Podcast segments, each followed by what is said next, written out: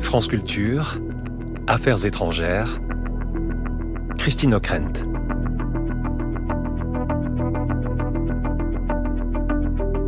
Bonjour à tous. L'émotion est planétaire, l'indignation étreint ceux qui dans le monde honorent la liberté et s'inclinent devant le martyr d'un homme. Alexei Navalny est mort hier matin dans le centre pénitentiaire numéro 3 à Yamalo-Nenets, dans le Grand Nord russe. Il avait 47 ans. Avant-hier, comparaissant une nouvelle fois devant un juge par visioconférence, il souriait derrière le grillage de sa prison, un sourire comme pour narguer encore et encore ce pouvoir dont il dénonçait sans relâche la dérive totalitaire, les crimes et la corruption après la tentative d'empoisonnement dont il avait été victime et dont il avait été soigné à Berlin grâce aux pressions internationales, l'ancien avocat au regard bleu avait choisi de retourner à Moscou. Il savait ce qu'il attendait, mais il voulait poursuivre un combat qu'il voulait légitime sur le sol même de sa patrie. Les réactions à sa mort soulignent la fracture béante entre Vladimir Poutine, qui jamais n'a prononcé son nom, et les dirigeants occidentaux rivalisant d'épithètes pour condamner le Kremlin. Le président russe est responsable, a déclaré hier à Washington Joe Biden. Sa mort dit la faiblesse du Kremlin et la peur de tout opposant, ajoute Emmanuel Macron. À Moscou, les autorités dénoncent ces accusations et interdisent toute manifestation. Une centaine de personnes ont néanmoins été arrêtées. Quel est ce matin le retentissement en Russie de la mort de Navalny, conjugué à l'usure de deux ans de guerre en Ukraine. Le choc ébranle-t-il l'opinion, même à la marge? Son mouvement, ses réseaux peuvent-ils lui survivre? Au-delà des indignations verbales, quel recours la justice internationale peut-elle offrir à sa famille? Berlin comme Paris renforcent euh, ces derniers jours leur soutien militaire à l'Ukraine.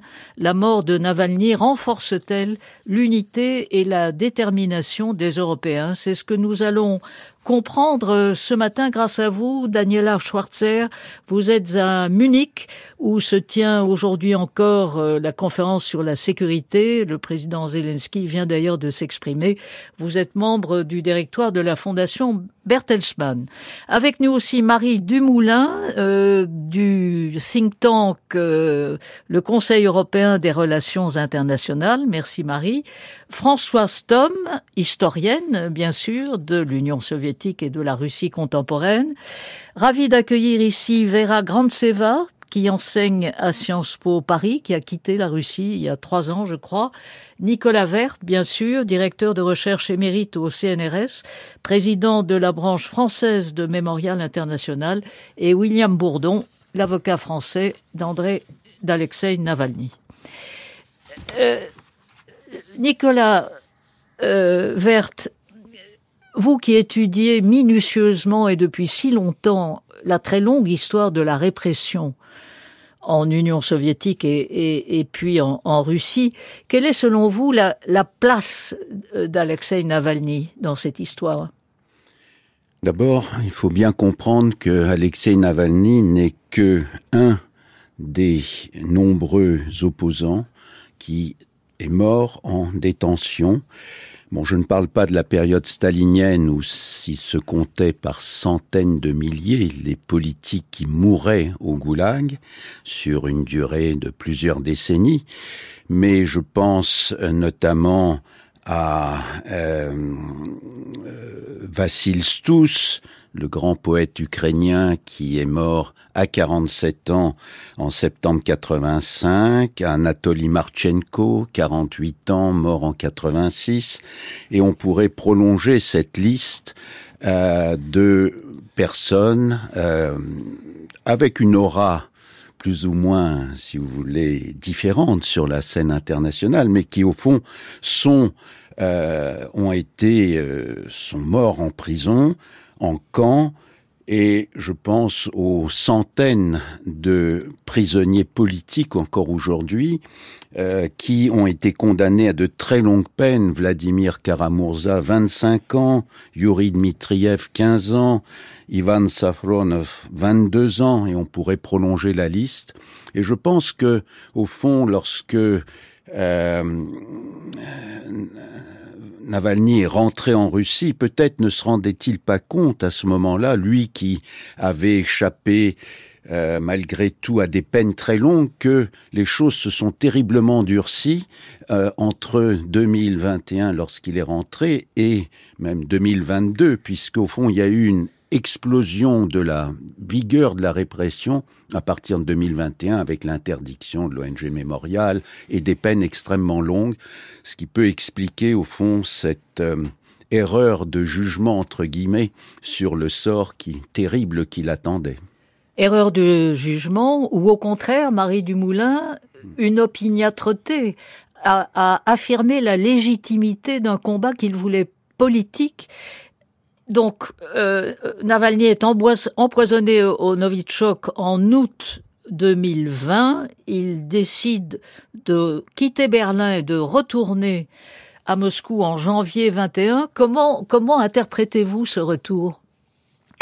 Pour moi, c'est un choix conscient euh, et en toute connaissance de, des conséquences que pourrait avoir ce choix sur euh, à la fois sa liberté dans un premier temps et, euh, et la possibilité, la perspective de poursuivre une existence libre euh, à l'issue d'une période de détention qu'il, que je pense il attendait. Donc je pense que quand il est rentré en Russie, il savait qu'il y rentrait pour aller en prison et il savait qu'il resterait en prison euh, plus longtemps que ce qui à l'époque le menaçait. Il y a eu plusieurs procès qui ont suivi sa mise en détention euh, et qui avaient abouti euh, à ce qu'il soit à ce qu'il purge une peine de au moins 19 ans. mais il continuait à avoir des procès que d'ailleurs il utilisait comme une tribune pour continuer à porter ses idées. Donc ce choix, il l'a fait en sachant qu'il allait en prison et que la perspective de ressortir vivant de prison n'était pas certaine. Euh, il l'a fait à la fois par choix politique, euh, pour dénier à Vladimir Poutine euh, le monopole de l'établissement de l'agenda politique et, affirmer que lui, en tant que citoyen russe, pouvait aussi avoir pris sur cet agenda. Et il l'a fait en tant que choix moral. et là, sans doute aussi vis-à-vis -vis de la société russe, avec ce message qu'il n'a cessé de répéter, euh, que le régime reposait avant tout sur la peur qu'il parvenait à établir dans la population et que si les, si les citoyens russes euh, surmontaient cette peur et se montraient prêts à agir, le régime euh, dévoilerait sa faiblesse. Donc il voulait en quelque sorte installer, il voulait en quelque sorte installer un duel avec Vladimir Poutine lui-même. Il s'est placé sur un pied d'égalité avec Vladimir Poutine en revenant en Russie euh, et c'est un, c'est un défi qu'il lui a lancé de manière très personnelle. C'est sans doute la raison pour laquelle d'ailleurs euh, son existence était menacée. Euh, là où je rejoins l'analyse de Nicolas Vert, c'est que euh, l'empoisonnement d'Alexei Navalny, pour moi, en 2020, avec un certain nombre d'autres euh, éléments, marque le début d'un tournant répressif du régime russe qui s'est considérablement accéléré avec euh, l'invasion de l'Ukraine, euh, mais qui n'était pas, enfin, dont, on ne voyait que les prémices en 2020. Et, en réalité, le régime russe a profondément changé de nature et de mode de fonctionnement depuis, euh, depuis août 2020 et depuis le retour de, de Navalny en janvier 2021. Et ça, c'est peut-être quelque chose que Navalny n'avait pas mesuré lorsqu'il a fait le choix de rentrer en Russie. Est-ce que euh, l'approche de l'élection présidentielle qui doit avoir lieu donc le 17 euh, mars prochain. On sait qu'il n'y a plus aucun euh, candidat euh, présentant la moindre légitimité. Est-ce que euh, ce calendrier-là, Marie, peut avoir, comment le dire, accéléré la fin de Navalny? On, ne peut pas s'empêcher de faire le lien. la mort de Navalny intervient un mois avant cette élection présidentielle à laquelle effectivement il n'y a de toute façon euh, pas de candidature crédible opposée euh, à Vladimir Poutine, mais la mort de Navalny envoie quand même un message à la population russe euh, à laquelle on dit la Russie heureuse du futur, la belle Russie du futur dont vous parlez Navalny, c'est une illusion. Cette Russie du futur n'existera pas dans les années qui viennent. Le seul choix que vous avez, c'est celui de soutenir Vladimir Poutine. Merci beaucoup Marie euh, d'avoir été avec nous euh, par téléphone. Euh, partons pour Munich vous rejoindre Daniela Schwarzer. C'est donc en pleine conférence sur la sécurité où traditionnellement chaque année sont réunis nombre de responsables politiques, militaires et, et d'experts, à commencer par vous. Comment est-ce que cette assemblée a réagi à l'annonce euh, hier, en fin de matinée, l'annonce de, la mort de Navalny Bon, la nouvelle euh, de la mort est tombée à peine deux heures avant l'ouverture de la conférence. Et on peut dire que presque tout le monde était un peu sous le choc euh, d'avoir appris cette nouvelle. La plupart des gens ont sûrement attendu que Navalny, euh, en fait, ils savaient qu'il courait un énorme risque en étant rentré en Russie et euh, que sa survie euh, aux prisons n'était pas garantie. Il y avait euh, plusieurs moments où où il y avait des nouvelles par rapport à son état de, santé, etc. Mais là, euh, la réaction était euh, choquée et peu de gens ont laissé un doute qu'il y avait une responsabilité de la part de Vladimir Poutine pour cette mort. Même si euh, à ce point-là, il y avait juste la communication de la part du prison et aucune autre source pour la nouvelle, aucune connaissance de la manière dont, euh, dont il est décédé. Euh, le chancelier Scholz, euh, le secrétaire général de l'OTAN, qui se sont exprimés pendant la matinée, euh, ont tous appelé la responsabilité du président russe.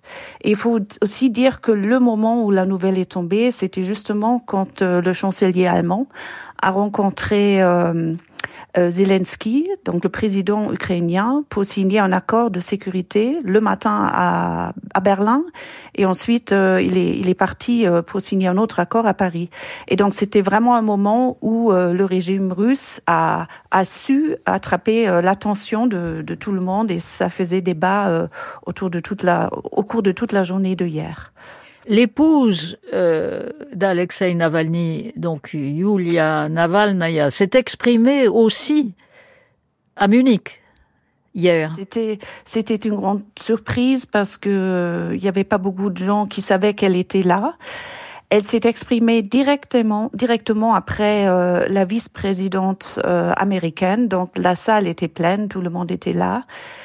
Elle est apparue sur scène pendant quelques, quelques minutes, évidemment très, très émue.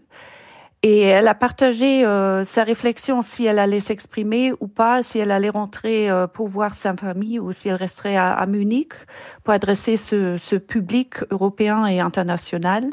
Et donc, elle, elle a expliqué qu'elle était restée parce que elle savait que son mari aurait fait la même chose.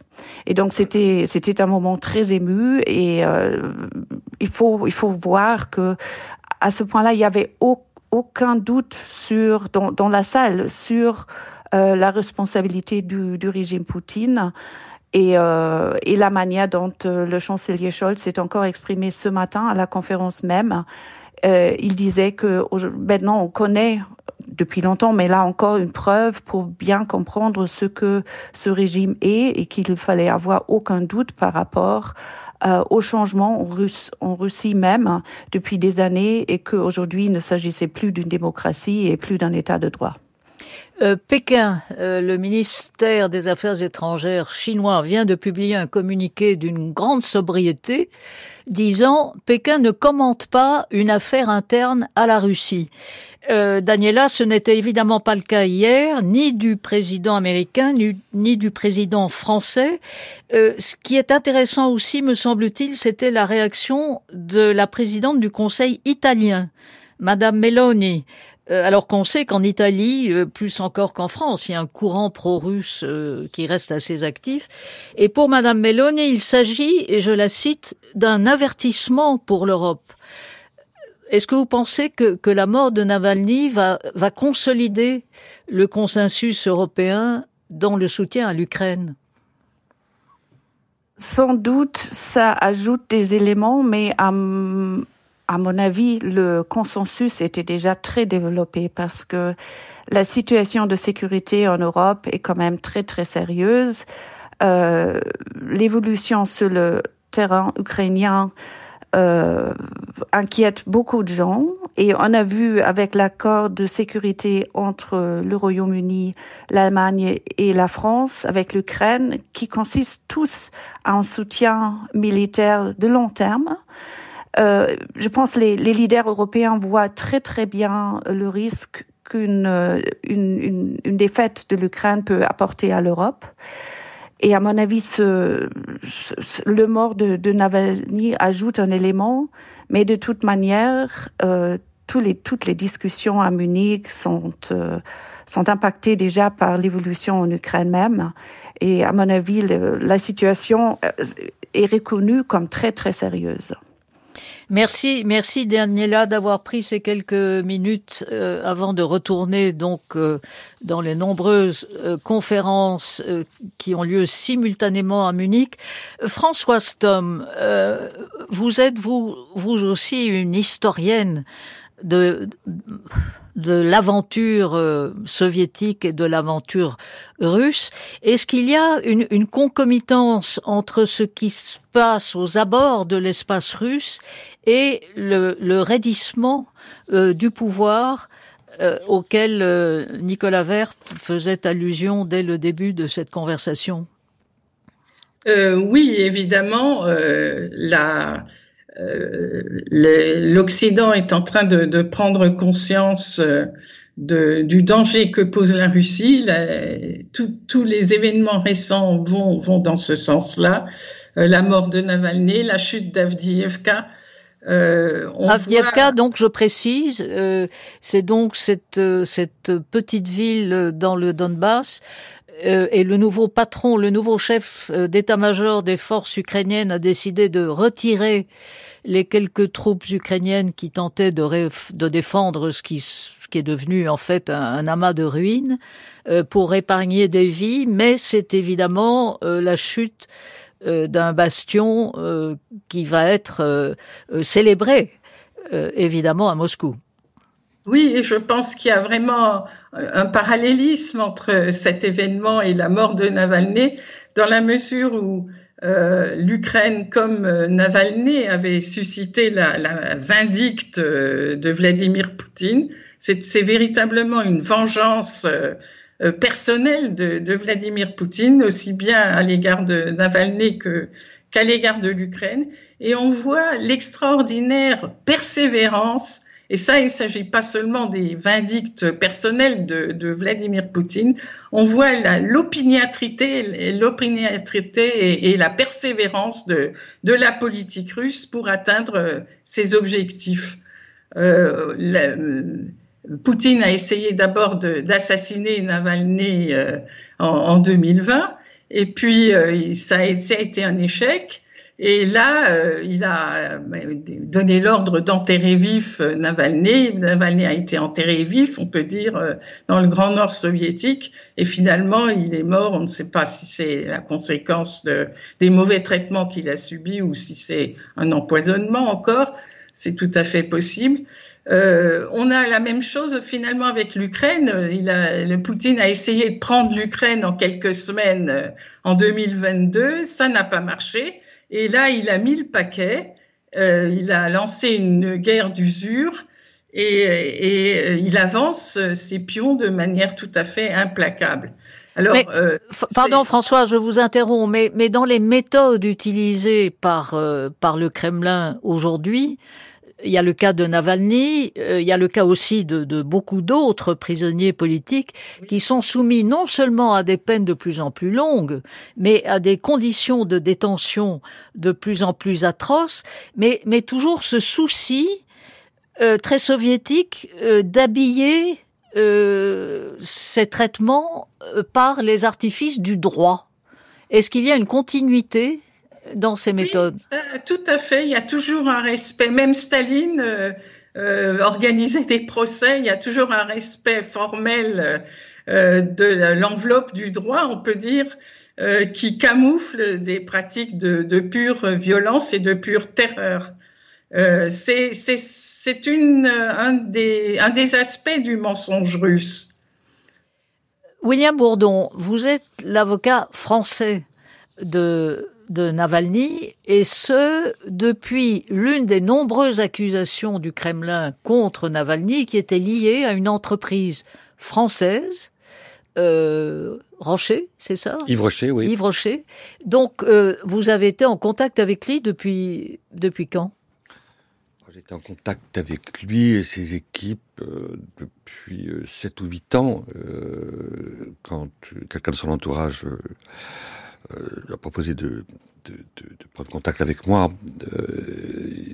et là, il, il était accusé d'escroquerie. Il y avait déjà hein. donc une procédure qui avait été initiée du fait d'une plainte déposée par le représentant d'Yves Rocher euh, Alors, en, en, Russie. Yves Rocher, il faut le rappeler, donc c'est une, une entreprise très florissante qui distribue euh, en France et à travers le monde. Enfin, je pense que tout le monde le sait. Moi, je vais pas dans leur magasin, mais enfin, je comprends que c'est des produits de beauté ou des choses assimilées et qui a été, et qui a été, et qui était déjà à l'époque une des entreprises les plus florissantes en Russie, toujours très proche du pouvoir. Bon, bref.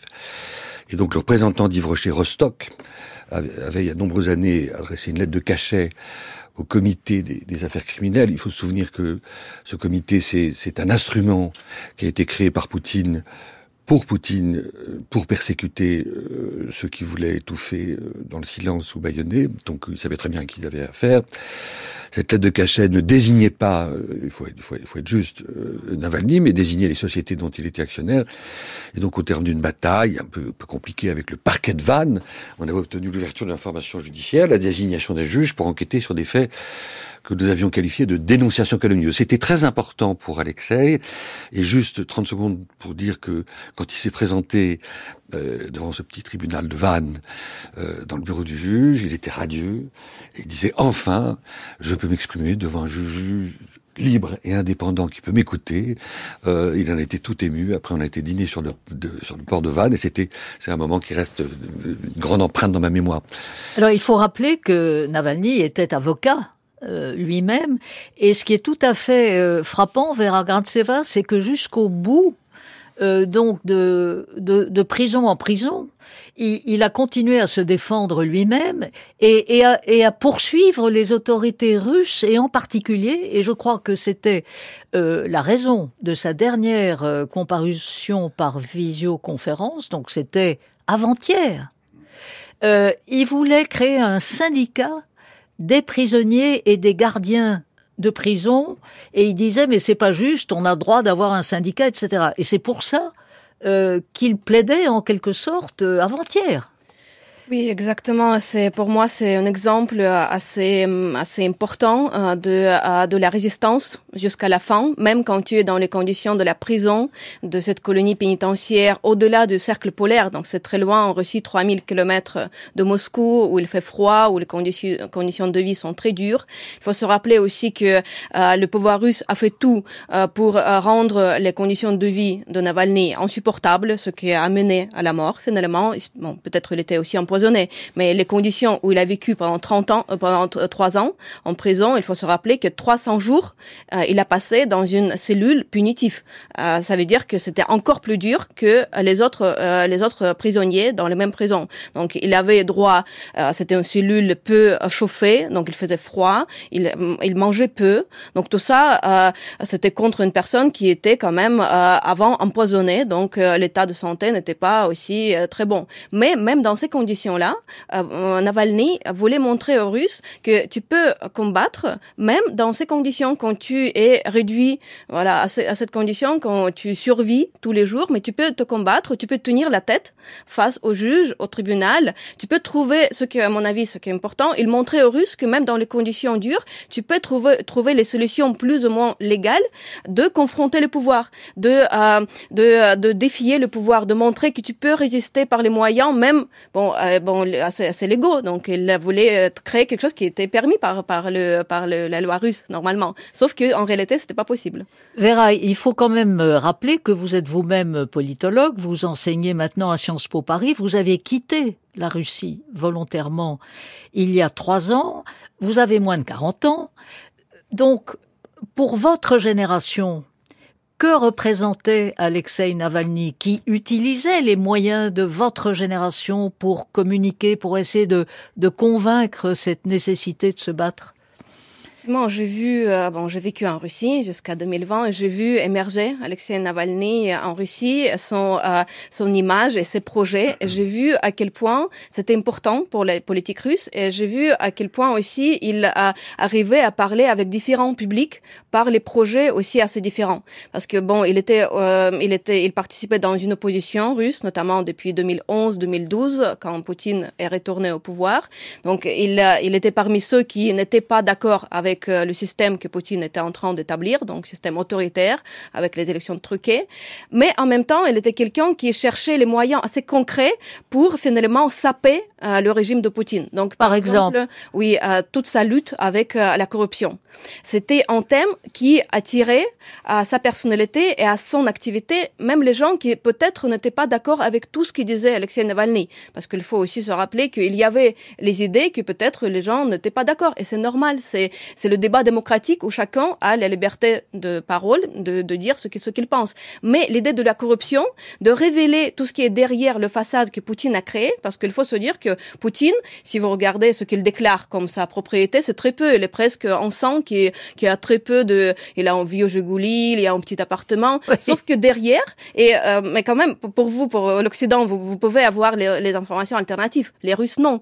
Et ce qui euh, Navalny a révélé sur euh, le vrai, la, la, vraie nature du régime de Poutine, c'était très important parce que ça visait non seulement les opposants, les gens qui ne voulaient pas vivre dans un régime autoritaire, mais ça visait aussi une population plus large qui voulait pas voir comment les proches de Poutine s'enrichissent au détriment de la population russe. Donc je crois que c'était très important qu'il ait aussi, au-delà de son position anti-autoritaire, pro-démocratique, il avait aussi montré des outils assez concrets aux Russes, comment tu peux résister dans ces conditions-là. Et en particulier cette vidéo tout à fait sidérante qui a été vue dans le monde entier des millions de fois, euh, sur le palais de Poutine, euh, sur, sur la, mer, la mer Noire, avec euh, une anecdote très précise, mais qui, je crois, a beaucoup frappé vos compatriotes.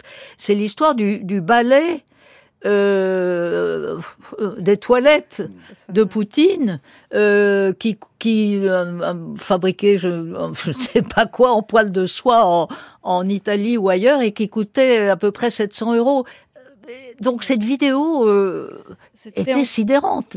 Effectivement, c'était un coup très, très fort euh, contre le régime de Poutine et Poutine lui-même, qui encore une fois essayait de se présenter à, à la population russe comme quelqu'un qui n'est pas du tout euh, comme un oligarque, qui est très euh, très modeste finalement. Même ça faisait un peu allusion à Staline, parce que parfois en Russie on présente Staline comme quelqu'un finalement qui n'était pas intéressé par dans la richesse. Il, il était quelqu'un qui a qui a qui a, qui a consacré sa vie à la Russie. Sauf que en réalité, c'était faux. Et on, on, on, a vu, grâce à cette enquête, qui était vue par des millions de Russes, honnêtement, euh, cette, cette enquête a pu atteindre des audiences très larges en Russie. Même ceux qui, euh, peut-être, se disaient, bon, le régime de Poutine, c'était pas tellement mauvais.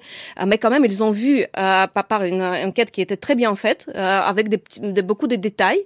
Donc, c'était aussi un travail quand même incroyable que l'équipe de Navalny a fait aussi à risque de sa vie. Parce qu'il faut se rappeler que ce, ce palais était protégé par les services euh, spécial, spécial russe, donc c'était quand même assez, assez risqué. Mais ils ont pu produire ce, ce, travail qui a eu en effet assez, je trouve assez, assez important en Russie. Euh, et maintenant, même les Russes qui veulent euh, défendre Poutine, ils savent que euh, il y a la réalité que Poutine cache et euh, il n'est pas du tout comme il se présente, ni au niveau de sa soi-disant rejet de la richesse, la, la, richesse, ni au, ni au niveau de ses, sa, sa, sa, son adhésion aux valeurs traditionnelles Et d'ailleurs, c'est ici qu'on voit euh, cette différence. C'est, à mon avis, c'est aussi très important de, voir que euh, Navalny même défiait Poutine euh, au niveau de cette idée de valeurs traditionnelles, de famille traditionnelle. Parce que si on voit euh, la, vie de Poutine, on voit pas qu'il représente lui-même un exemple. Tandis que la famille de Navalny représentait vraiment un exemple d'une famille qui se, se soutenait mutuellement, qui, qui vivait aussi la vie publique. Il montrait que voilà, nous, sommes une bonne famille, on, s'aime, etc. Donc même on voyait que à tous les niveaux, euh, Navalny était un problème pour Poutine parce qu'il représentait une Russie alternative, une autre Russie qui pouvait être finalement démocratique. Nicolas Vert, ces valeurs traditionnelles euh, russes dont, Vladimir Poutine prétend être le, chantre, euh, est-ce que euh, cela pouvait convaincre en Russie même euh, des gens de, plusieurs générations qui ont une, mémoire longue, euh, enfin ceux qui ont survécu, encore une fois, euh, une histoire rude. Oui, enfin bon, il faut savoir que bon, ça fait partie, si vous voulez, de l'idéologie poutinienne, cette idée que la Russie défend des valeurs traditionnelles, avec l'aide évidemment très active de l'Église orthodoxe face à un Occident totalement décadent, etc. Ce que je voudrais revenir, ce sur quoi je voudrais revenir, c'est que au fond, il faut voir aussi le parcours euh, politique de Navalny. Au début, euh, à l'âge de 24 ans, il a adhéré au seul parti bon, qu'on pourrait dire à l'occidental social-démocrate, Yabloko. Euh, mais il a très vite compris qu'au fond, cette, ce parti de sociodémocrate ne convenait pas du tout à, n'était pas compris par la société russe. Donc, il a changé de manière de faire. Et d'abord, bon, il y a eu une petite période entre 2007 et 2011 où il y a eu un certain nombre de dérives nationalistes parce que il s'est dit, voilà, c'est après tout, c'est le nationalisme qui guide le peuple. Et donc, bon, il a eu quelques dérives où il a traité les Tchétchènes de cafards, etc. Bon, et il a vite compris qu'il ne pouvait pas aller dans ce sens hein, de d'un nationalisme qui, bon, évidemment, n'était pas très euh, respectable. Alors il a changé et il a très bien compris qu'au fond, un des leviers politiques les plus importants, c'était la lutte contre la corruption, comme vous avez dit. Et donc, à partir de ce moment-là, il a fait sa fondation pour la lutte contre la corruption. Et là, il a démontré très profondément la nature mafieuse du régime. Parce que, bon, on, le sait, il y a une nature, au fond, ça, que ce soit au niveau du langage, en train, enfin, c'est un régime euh, qu'on peut dire mafieux. Avec ses clientèles. Avec ses clientèles, etc. Donc tout un... Bon, alors que, évidemment, au départ, Poutine se présentait comme quelqu'un qui luttait contre les oligarques, mais en fait, il a simplement viré les autres oligarques pour recréer, au fond, autour de lui, un petit groupe mafieux. Euh, voilà.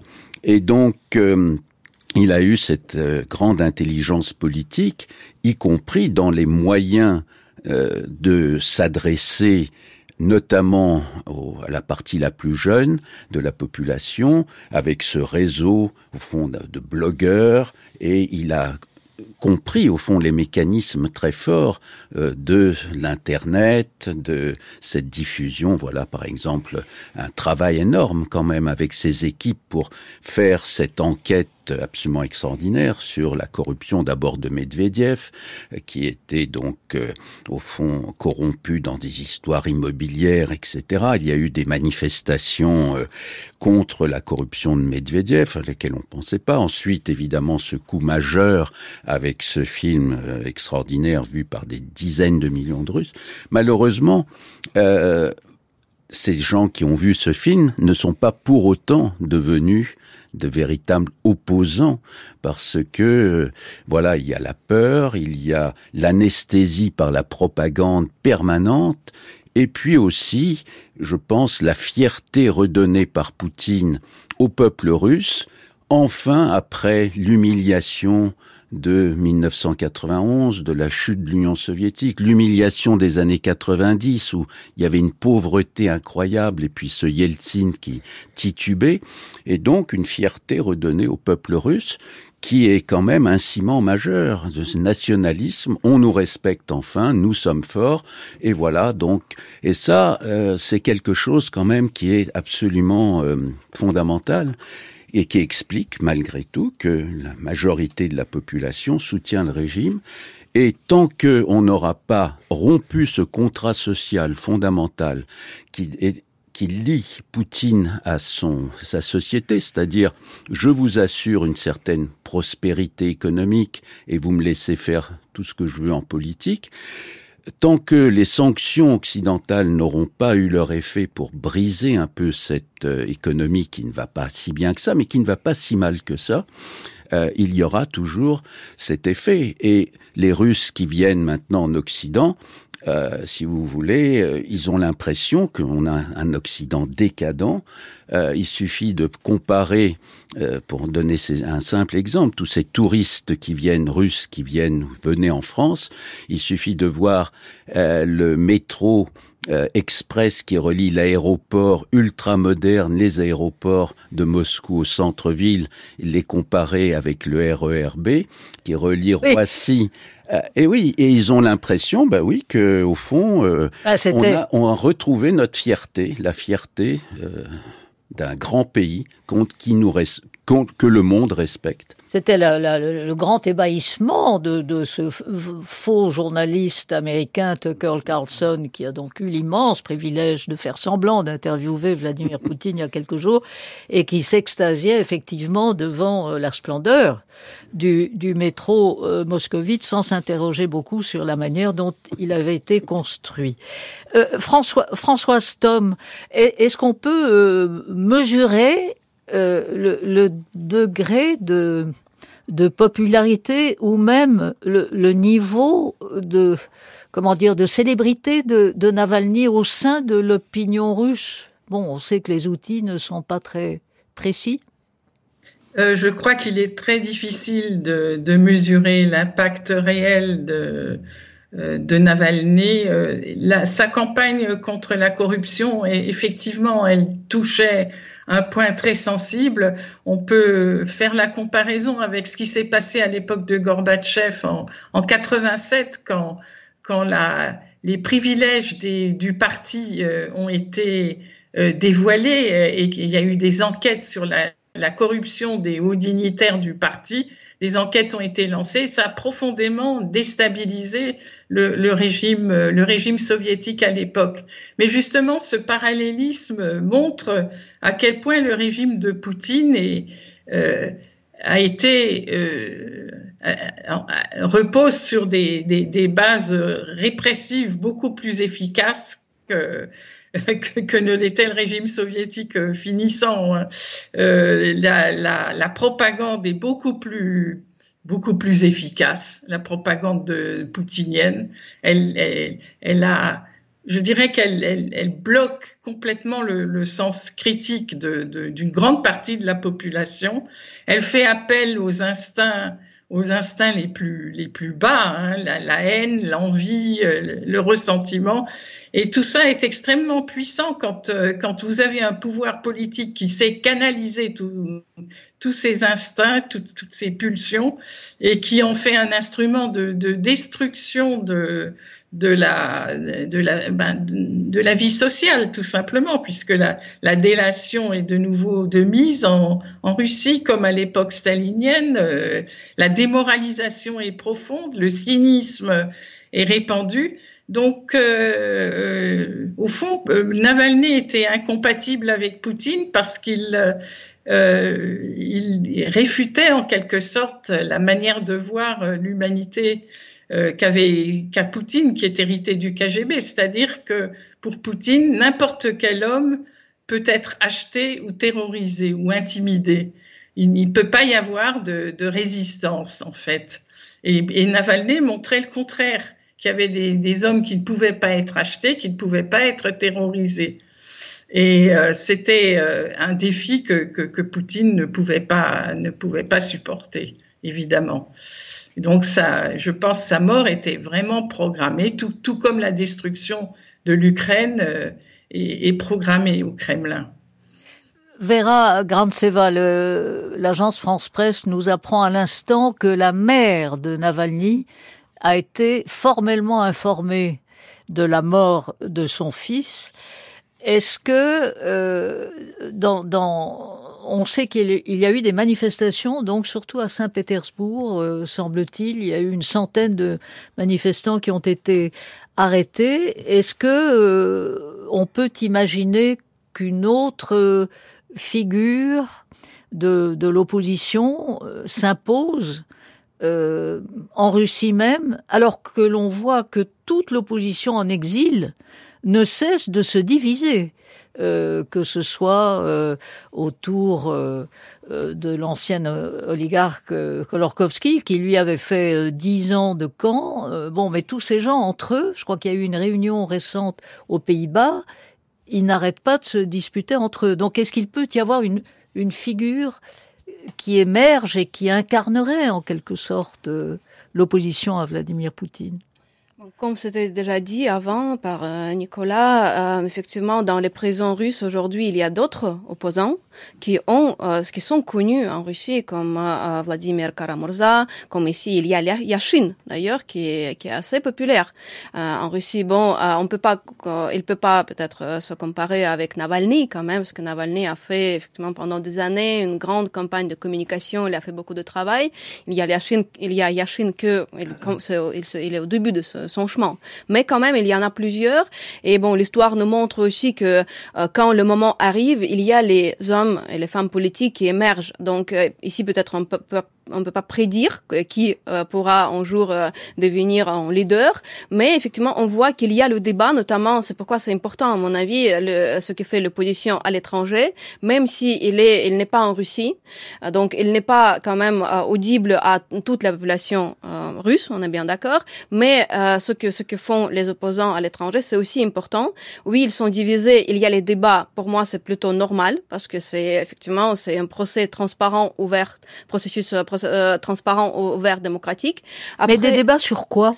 Sur le futur de la Russie, comment euh, comment s'organiser, comment organiser les, les par exemple les connexions, à la coopération avec des républiques euh, ethniques, parce que vous savez la Russie est compo composée de, des dizaines de peuples, des minorités ethniques. Donc quel doit être le nouveau contrat social effectivement euh, Quoi faire au, au Caucase où Poutine effectivement a créé des, des républiques assez nationalistes d'ailleurs, où la partie de, euh, des de la constitution russe n'est pas respecté du tout au niveau des droits de femmes, droits des, euh, des, des, des, citoyens juste normaux.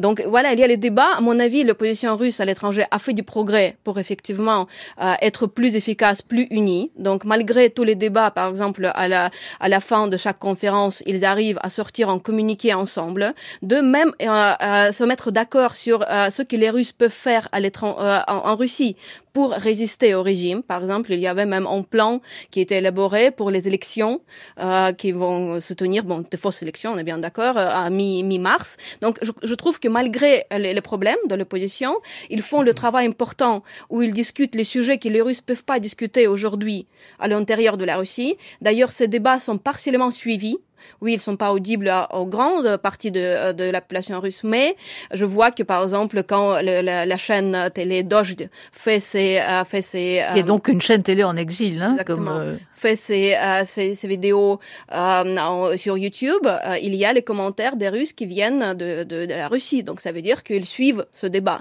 Donc à mon avis, c'est aussi important. Oui, ils peuvent pas changer les choses tout de suite. Aujourd'hui, la Russie est devenue l'État totalitaire, c'est l'État policier où en fait toute euh, expression de, de, de, de con, contestation, de résistance est pénalisée et dangereuse pour ta vie. Pas juste pour ta liberté, mais pour ta vie. Parce que euh, dès que tu te retrouves dans la station de police, tu peux être torturé et tué là-bas. Il y avait les cas comme ça. Donc quand on voit que des centaines de gens, qui peut-être dizaines, même des gens dans, dans plusieurs villes, pas que Saint-Pétersbourg, j'ai vu qu'il y avait des autres villes, il y a inclus Moscou, il y a inclus des petites villes en Sibérie, qui essaient quand même, les gens là-bas essaient de montrer leur minimum compassion condamnation, voire peut-être aussi ils sont d'accord avec ce qui faisait Navalny. Donc avec avec des, des, bouquets de fleurs devant le monument pour les victimes du stalinisme, mais c'est aussi, je trouve, c'est un acte assez courageux qu'on peut sous-estimer en se disant bon, ce sont pas des milliers de gens, mais il faut se rappeler toujours du contexte, des conditions dures sur dans lesquelles les Russes vivent. Et d'ailleurs, juste un petit aussi élément qui est à mon avis important, les Russes cherchent de, de trouver les, les moyens euh, plus ou moins euh, euh, qui ne les qui, ne les mettent pas en danger pour exprimer leur euh, leur euh, oui leur indignation par rapport à ce qui fait le régime. Par exemple, j'ai vu hier que les gens ont, ont commencé à laisser des commentaires dans l'application du taxi euh, pour montrer qu'ils sont ils ils ils, sont pas d'accord avec ce qui a fait le pouvoir avec avec le, avec avec Navalny. Donc vous voyez, il y a tant peu de place pour dire que je suis pas d'accord, que je suis indigné, que euh, c'est l'horreur ce que fait l'État russe, que les gens les gens russes essaient de, de trouver des moindres même petites petites moyens pour se dire quand même que j'ai fait quelque chose, j'étais pas complètement soumis et j'ai pu un tout petit peu résister. Mais le contexte est tellement dur que c'est très dangereux de résister. Voilà, c'est dur pour les Russes de vivre ce moment, je trouve. Euh, William Bourdon, le, les ministres des Affaires étrangères du G7 qui sont réunis à cette conférence sur la sécurité à Munich viennent de, respecter une minute de silence en hommage à Navalny, mais on imagine que la famille de Navalny euh, n'a pas grand moyen sur le plan euh, judiciaire de euh, de tenter la moindre démarche. Vladimir Poutine lui-même, évidemment, euh, bénéficie d'une immunité complète. Est-ce qu'il peut y avoir euh, d'abord l'exigence d'une enquête sur les, circonstances de la mort de Navalny et, ensuite euh, des recours contre telle ou telle personnalité russe? Comme ça a été dit il y a quelques instants, la cause et la conséquence de, la dérive de ce régime, il y a quelques années, semi-autocratique, puis autocratique, puis maintenant tyrannique, c'est que la justice est juste une fiction absolue et que les juges sont entre les mains du pouvoir politique et que donc euh, tous les éléments de preuve qui sont apportés euh, sont juste un habillage, souvent totalement déloyaux. Euh, si Alexei est empoisonné, on aura demain un rapport médical totalement tronqué, et ça, on sait que les Russes sont extrêmement talentueux entre guillemets pour pour couvrir des ignominies. Euh, alors, sur l'impunité de, de, de, de, Poutine, alors évidemment, l'échelon national, il n'y a strictement aucune espèce d'option. Moi, j'avais demandé à Agnès Calamar, qui était à l'époque rapporteuse spéciale pour les exécutions extrajudiciaires de l'ONU, de, de, me soutenir, d'initier une mission euh, qu'elle a menée très bien. C'était celle qui avait mené l'action, la mission à faire Khashoggi avec beaucoup de détermination. C'est pour ça qu'on avait été à Berlin ensemble en octobre 2020, euh, voir voir l'excès quelques, peu de temps avant qu'ils prennent l'avion.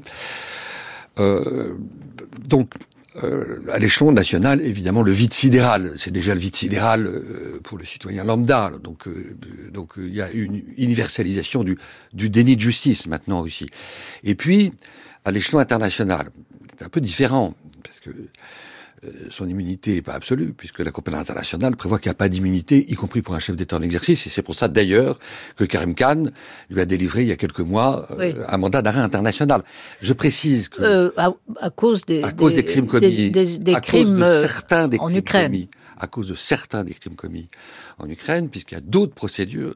Et, ce qui est vraisemblable, c'est que Vladimir Poutine, il faut le souhaiter, euh, fasse l'objet d'autres mandats d'arrêt internationaux. C'est-à-dire qu'il ne va pas simplement y en avoir un, mais il va y en avoir plusieurs. Je ne dis pas que l'accumulation des mandats d'arrêt va déstabiliser euh, les dirigeants indiens et chinois et tous ceux qui euh, courbent les chines devant lui à force de chantage et à force de pression. Mais sa criminalisation à l'échelon international va s'accentuer. Alors, qu'est-ce qui peut briser euh, la loi d'airain de l'impunité à l'échelon national de, Poutine, bah, c'est la disparition du régime.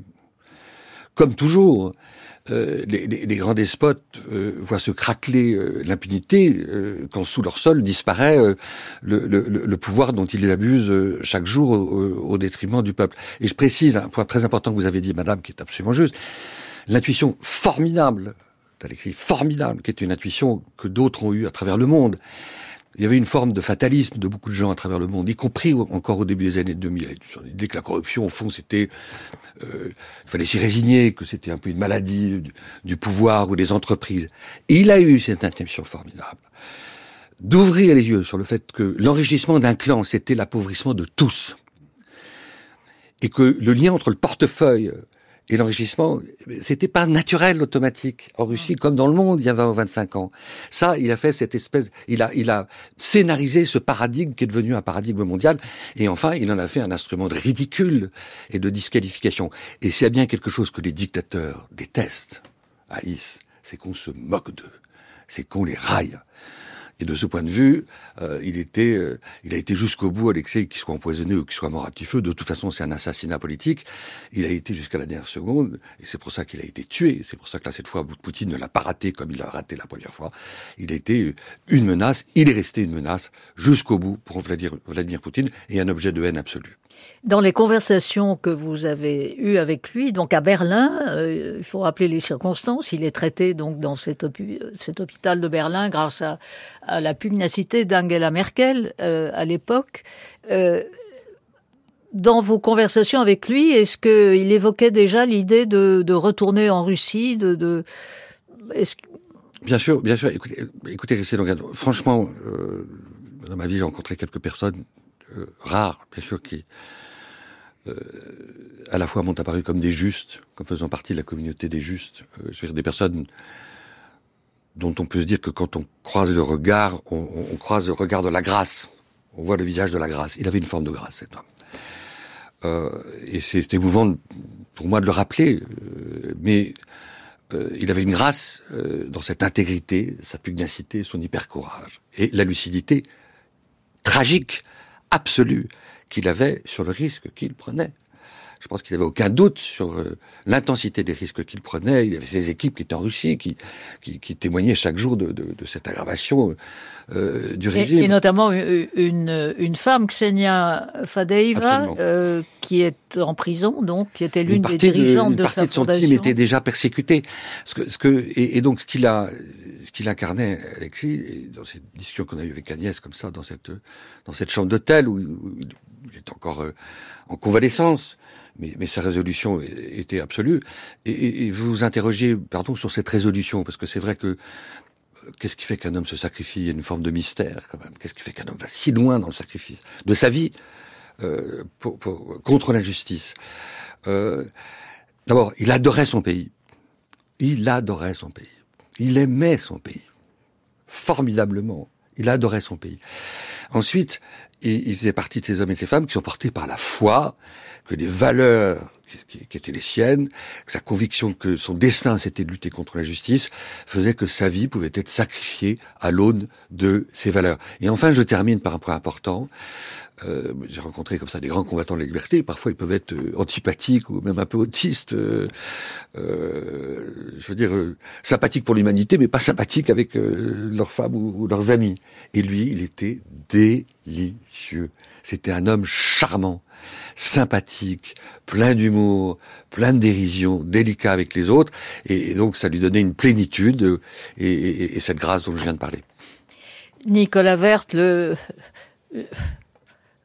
Euh, quelques mots encore, on arrive à la, fin de cette conversation euh, ce matin pour rappeler, comme vous l'avez fait dès le début, qu'il y a de très nombreux prisonniers politique euh, en Russie et en Biélorussie. Il ne faut pas oublier euh, les, les, ce pays qui est devenu complètement euh, satellite de, de, Moscou. Et rappeler donc le sort, j'insiste sur celui de Vladimir Karamurza, dont, dont, la famille, encore une fois, vit en France.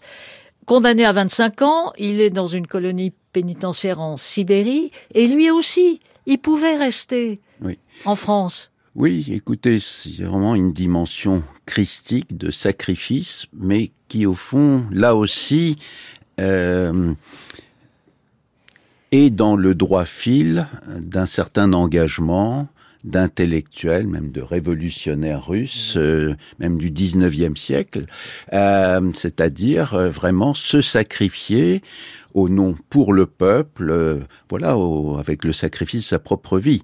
Il y a là quelque chose d'un engagement très particulier qu'on avait euh, parmi ceux qui allaient au peuple euh, au XIXe siècle, bon, avec leurs utopies, euh, peut-être, c'était d'habitude plutôt des, non pas des, des marxistes, mais des populistes dans le sens russe du terme, donc des, des non-marxistes. Et donc, oui, dans ce sens, il a, il, est dans une tradition, et en tout cas la tradition, voilà, du, du sacrifice. Euh, et je voudrais juste euh, vous rappeler que, bon, une petite note personnelle, enfin, en tant que président de Mémorial France, sur notre site mémorialfrance.org, nous avons une rubrique qui s'appelle La Russie qui proteste et nous avons des centaines de vidéos ou de de photos simplement, voilà, de cette Russie qui proteste euh, très courageusement, de manière très très simple. Parfois, met non à la guerre sur l'arrière de sa voiture, ou bien on sort juste euh, une minute avec un poster non à la guerre, parce qu'on a le droit euh, à la limite de protester seul, mais pas plus d'une personne. Voilà, et donc ce sont tous ces milliers de d'exemples de, de résilience, de résistance dans les conditions extrêmement difficiles euh, que nous tentons de documenter avec un autre grand pan qui est les voies de guerre, donc de, du côté de l'Ukraine, avec les voies de guerre de ceux qui ont été victimes de crimes de guerre en Ukraine. Je fais un petit peu de propagande pour notre organisation. Mais vous faites bien. Il faut rappeler aussi le, le procès à venir de votre ami Oleg Orlov, euh, qui est l'un des derniers représentants de Mémorial. Euh, l'organisation a été dissoute officiellement, et lui, qui a 70 ans, je crois, il continue, il l'a fait encore hier ou avant-hier, de dire je refuse ce procès qui est complètement inique, etc.